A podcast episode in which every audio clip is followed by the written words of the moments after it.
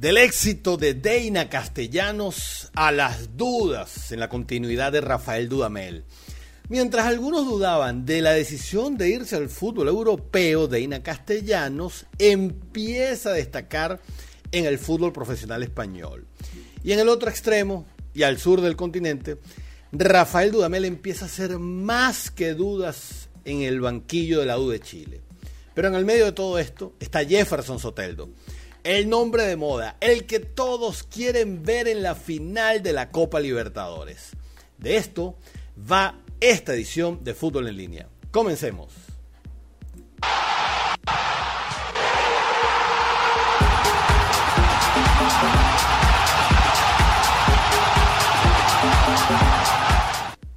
Hola, ¿qué tal? Bienvenidos a una edición más de esta conversa futbolera que llamamos Fútbol en línea. Mi nombre, Armando Naranjo. Mi cuenta personal en Twitter, arroba naranjazos, la cuenta de este programa, arroba fútbol en línea. Y si quieres unirte al grupo de WhatsApp, síguenos en arroba fútbol en línea TV, nuestra cuenta en Instagram, y pide acceso para que te incorpores en esa comunidad que también está creciendo. Gracias por suscribirte, bienvenidos a aquellos nuevos que se consiguen con este contenido y que son invitados por supuesto, a que se suscriban también.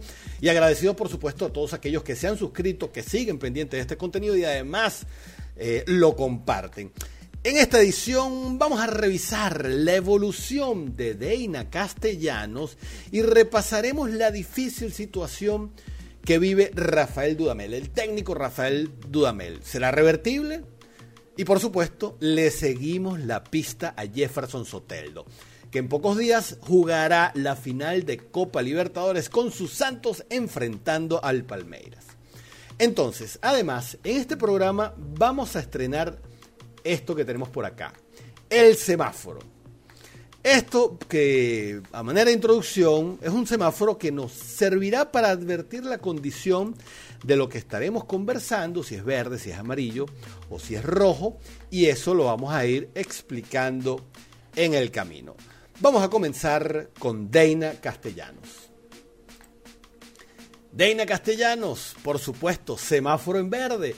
Deina Castellanos, la vino tinto, la top 3 de los goles más espectaculares hace cuatro años, ¿sí? La que fue nominada al Puskas en el año 2017, la que eligió hacer carrera universitaria en Estados Unidos y jugar en ese fútbol hasta terminar de graduarse y dar el paso al profesional. Unos cuantos dudaban de su decisión al marcharse al fútbol gringo y lanzarse a las aguas de Europa. Más dudaban cuando ingresó en un top como el Atlético de Madrid primera temporada de adaptación y segunda temporada de consolidación.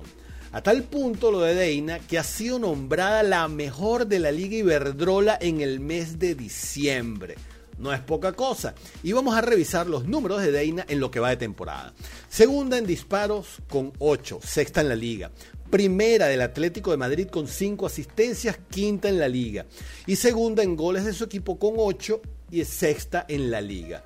Malos números, yo no lo creo. En este momento me atrevería a afirmar inclusive que Deina Castellanos sería la segunda mejor jugadora, tal vez la jugadora, la segunda más influyente del equipo del Atlético de Madrid, detrás de la brasileña y la goleadora Ludmila que tiene 11 goles.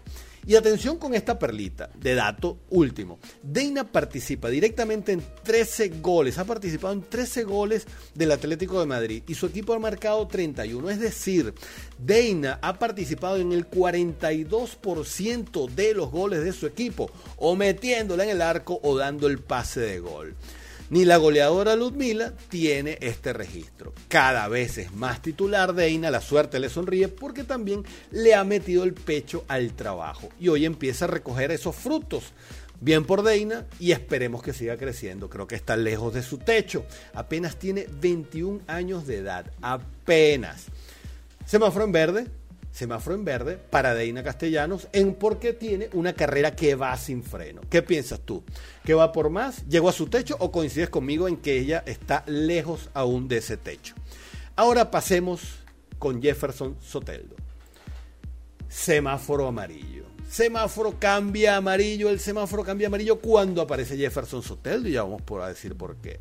El crack vino tinto, el fenómeno que hoy ocupa la prensa suramericana, prensa que en gran parte acaban de descubrirlo. No paran de dedicarle elogios al futbolista venezolano. Hoy está en boca de todos después de pintarle a Boca la boca y hay expectativas en cuanto a posibilidades de salir a Europa. De esto hablamos en un programa que les dejo el link por acá. Pero la real expectativa que hay con Jefferson Soteldo y la que se siembra ahora es lo que hará, qué hará en la final de la Copa Libertadores que se jugará este sábado 30 de enero. Partido que por cierto vamos a tener aquí en directo, vamos a hacer un live junto con Héctor Datos Rojas para que tú lo veas por donde quieras y nos conectemos aquí y lo comentemos. Así que pendientes de fútbol en línea. Soteldo genera muchas expectativas y muchos ojos están recayendo sobre él. Y aunque en la semana realizaremos una previa del partido, es bueno que vayamos comentando un poco cómo llega Soteldo a este partido. Y aquí les tengo unos datos. El Santo ha llegado a la final de la Copa Libertadores tras jugar 10 partidos. Soteldo ha sido titular en los 10 encuentros y ha jugado 82 minutos en promedio. Lleva dos goles, uno de ellos el golazo que le hizo a Boca.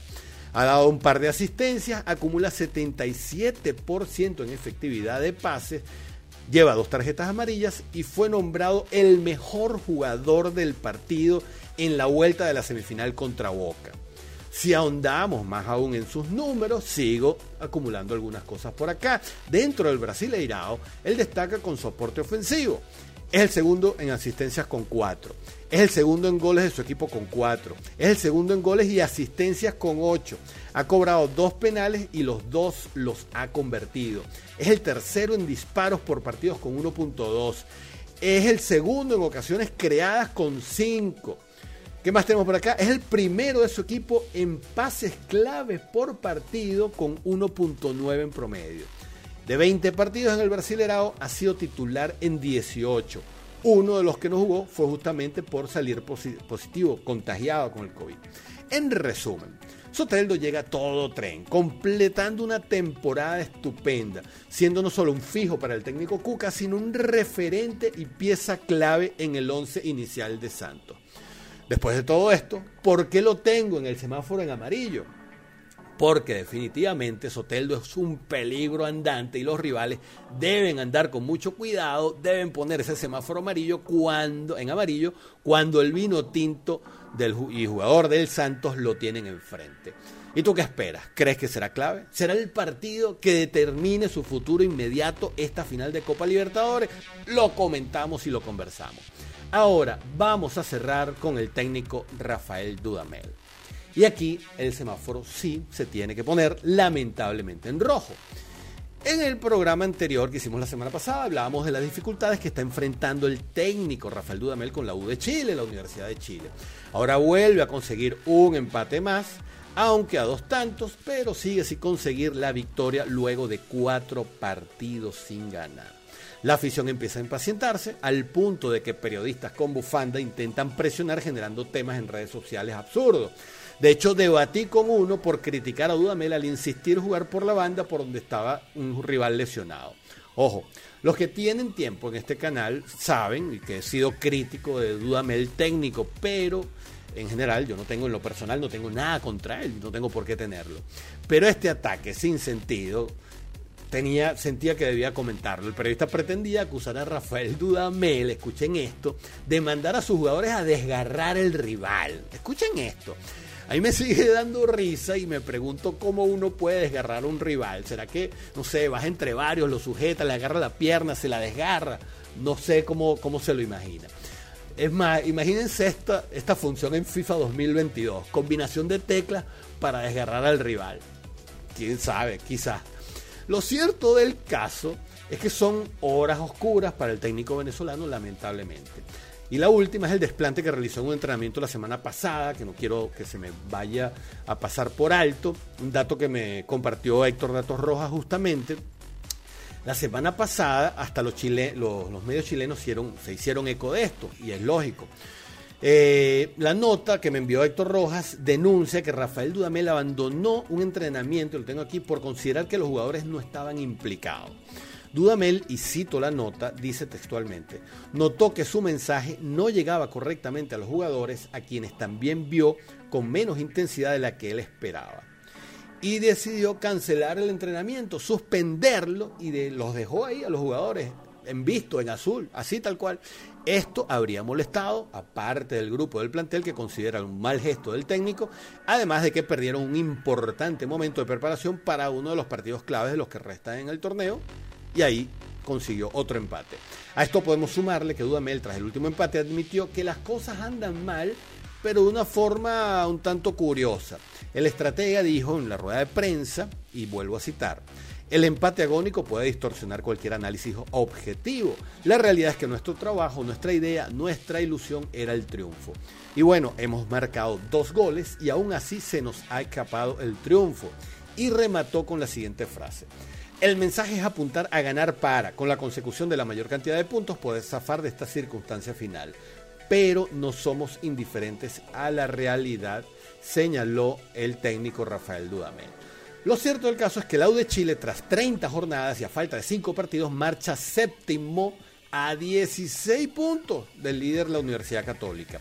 Y siendo justos, hay que decir que Dudamel sí tomó el equipo en diciembre en la jornada 20.